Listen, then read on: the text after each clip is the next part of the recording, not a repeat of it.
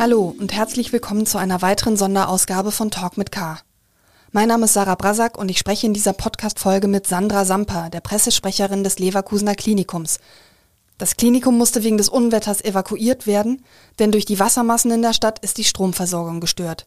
468 Menschen im Krankenhaus sind davon betroffen. Jetzt aber zum Gespräch.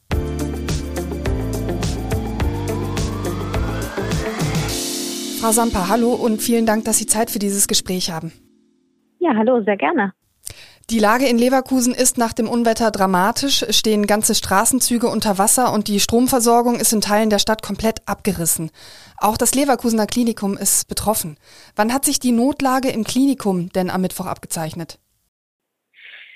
Die Notlage hat sich, ich würde sagen, gegen 8 Uhr, 9 Uhr dramatisch zugespitzt. Morgens? Bis da, äh, abends, abends, okay. abends. Mhm. Ja, bis dahin ähm, haben wir den, die Situation den ganzen Tag über beobachtet, haben es aber nicht als dramatisch gesehen. Die Dünn ist bis dahin auch nicht so weit angestiegen. Und dann ging es gegen Abend auf einmal richtig schwallartig, schwallartig. Innerhalb von 45 Minuten ist die Dünn dann über ihr Ufer getreten und ähm, da wussten wir, okay, jetzt wird es brenzlig. Wie sind Sie dann weiter vorgegangen? Also die Brenzlichkeit besteht darin, muss man vielleicht nochmal sagen, dass die Stromversorgung eben gestört war und davon auch das Klinikum betroffen war, aber zu dem Zeitpunkt ja noch nicht akut, oder? Genau, also die Stromversorgung war gefährdet, weil wenn das Wasser zu weit hoch steigt, dann ähm, ja, gefährdet sie eben die Stromversorgung, aber man ist natürlich auf ein Jahrhundertwasser vorbereitet. Das Problem ist, dass das Hochwasser, was wir jetzt haben und das Unwetter, was wir hatten, ist viel mehr als ein Jahrhundertwasser, auf das man sich vorbereitet hat. Das heißt, man konnte das gar nicht absehen. Also äh, man hätte sich niemals auf diese Situation, auf diesen krassen Pegel ein, eingestellt. Und ähm, ja, was die Feuerwehr natürlich dann probiert hat, die wirklich ähm, dann auch in großer Mannschaft angerückt ist. Sie hat äh, mit Sandbecken versucht, das Wasser äh, zurückzudrängen, hat direkt angefangen abzupumpen, aber ist überhaupt nicht mehr hinterhergekommen. Auch Dämme, die gebaut wurden, sind dann einfach wieder eingedrückt worden, bis dann eben das Wasser ähm, ja in unsere Technikräume geflossen ist und dann zwei Trafos lahmgelegt hat. Das hat wirklich so einen explosionsartigen Knall gegeben, Peng, dann war der erste Trafo kaputt und kurze Zeit später der zweite Trafo und ab da liefen wir dann auf Notstrom.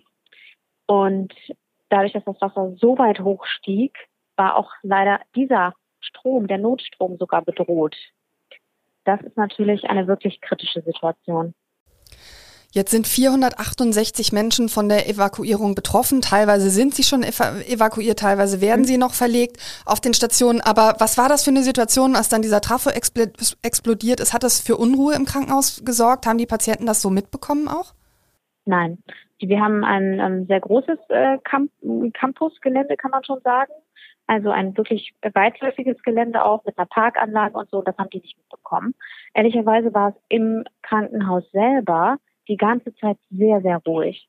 Also die, ich, es war wirklich so eine sehr intime Stille, ähm, sowohl auf den Stationen als auch vom Pflegepersonal.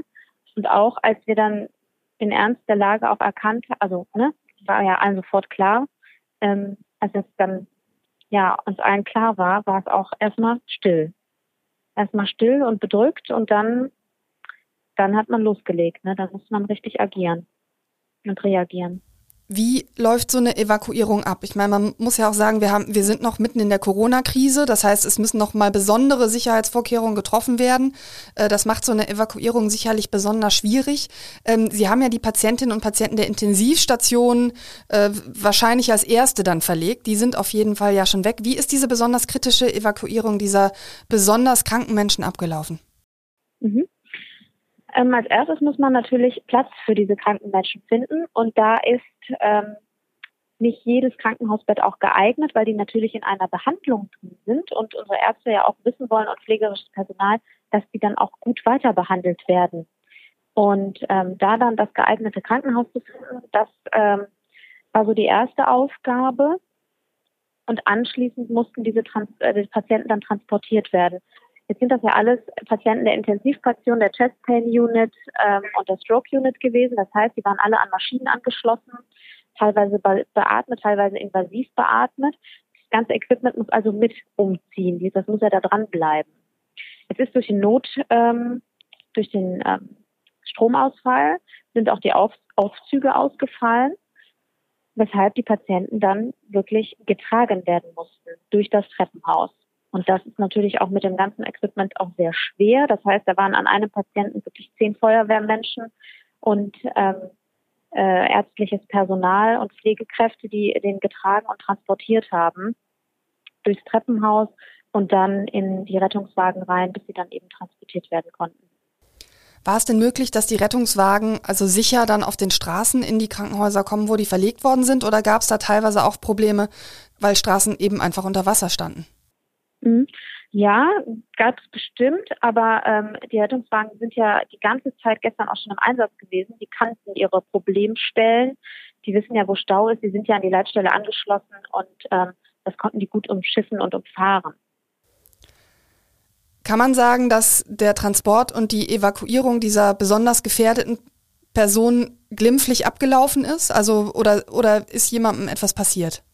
Nein, es ist niemandem etwas passiert, zum Glück. Wir sind sehr froh, es geht allen Patienten gut. Ähm, alle, die bisher äh, transportiert wurden ähm, und der ganze, ähm, die ganze Evakuierung hat ähm, wirklich auch in der Nacht sehr gut geklappt, muss man sagen. Pflegerisches Personal oder auch ärztliches Personal ist von uns ja auch mitgereist und hat ähm, dann auch äh, vor Ort eben noch weiter unterstützt. Jetzt ist ja dann tatsächlich am frühen Donnerstagmorgen gegen 1.30 Uhr auch der Notstrom dann zwischenzeitlich komplett ausgefallen mhm. und einige Stationen lagen im Dunkeln.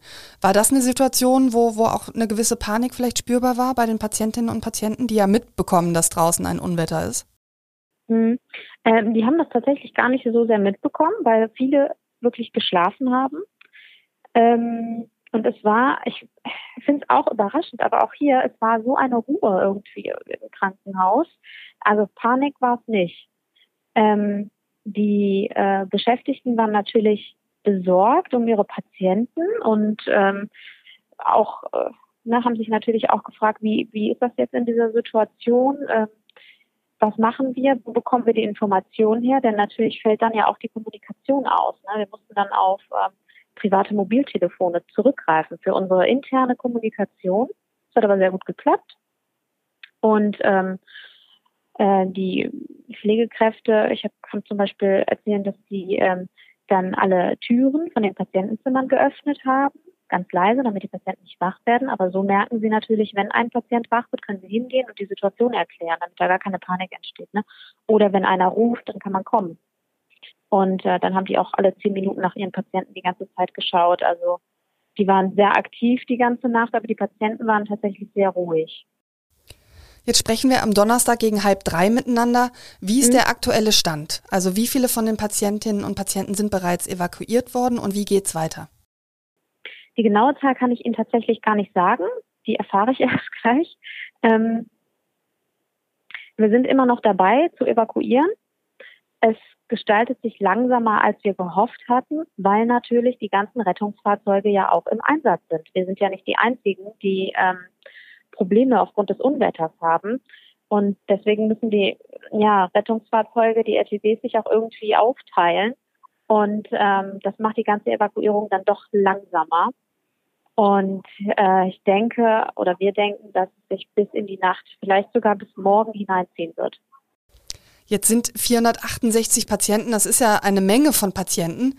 Ist das überhaupt so ohne weiteres möglich, für alle diese Patienten dann auch Betten in umliegenden Krankenhäusern zu finden? Und man muss ja auch sagen, auch diese Krankenhäuser nehmen ja teilweise gerade Patienten auf wegen des Unwetters. Mhm. Ähm, einen Teil der Patienten konnten wir auch entlassen. Also dann natürlich auch äh, ne, jeden Tag Patienten entlassen werden, die wieder genesen sind. Da haben wir ja dann keine neuen mehr aufgenommen. Außerdem haben wir auch Patienten entlassen, wo es der Gesundheitszustand erlaubt, die sich einfach zu Hause dann noch schonen müssen, ausruhen müssen, aber die wir guten Gewissens nach Hause gehen können. Die Angehörigen haben die dann heute abgeholt. Das hat auch sehr gut und sehr schnell geklappt und war wirklich auch mit sehr viel Verständnis von Seiten der Patientinnen und Patienten und Angehörigen. Und ähm, ja, dann waren es natürlich weniger äh, Patienten zu verteilen. Wann wird die Evakuierung abgeschlossen sein und wann rechnen Sie damit, dass man die Patientinnen und Patienten auch wieder zurückholen kann? Gibt es da irgendeine Prognose? Ich, wir können tatsächlich keine Prognose aktuell machen. Die Stromversorgung ist noch nicht gesichert und bis die nicht gesichert ist, können wir keine Patienten wieder aufnehmen. Und wann das passiert, das können wir nicht sagen. Die EVL, das ist die Energieversorgung Leverkusen hier bei uns und die Feuerwehr sind dabei, die Situation zu evaluieren. Aber es ist zum Beispiel so, dass die Schäden aktuell noch gar nicht richtig begutachtet werden können, weil die ähm, die Technikräume teilweise noch unter Wasser stehen und somit auch unter Strom stehen. Das heißt, da kann kein Feuerwehrmensch reingehen, ohne dass er sich sein Leben gefährdet. Und das können wir natürlich nicht zulassen. Okay, ich höre raus, das wird noch eine länger andauernde Sache werden. Mhm. Ähm, ich danke Ihnen für die Zeit, die Sie sich genommen haben und für das Gespräch. Und ich drücke natürlich äh, allen im, im äh, Leverkusener Klinikum die Daumen, dass die weitere Evakuierung auch noch gut verläuft. Und äh, ja, vielen Dank. Auf Wiederhören. vielen Dank.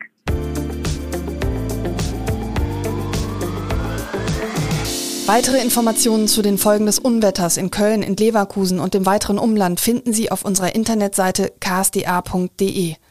Weitere Folgen meines Podcasts Talk mit K finden Sie unter ksda.de slash podcast oder indem Sie Kölner Stadtanzeiger bei einer Podcast-Plattform Ihres Vertrauens eingeben. Ich wünsche allen da draußen, die vom Unwetter betroffen sind, viel Glück, viel Kraft und ich sage Tschüss und auf Wiederhören.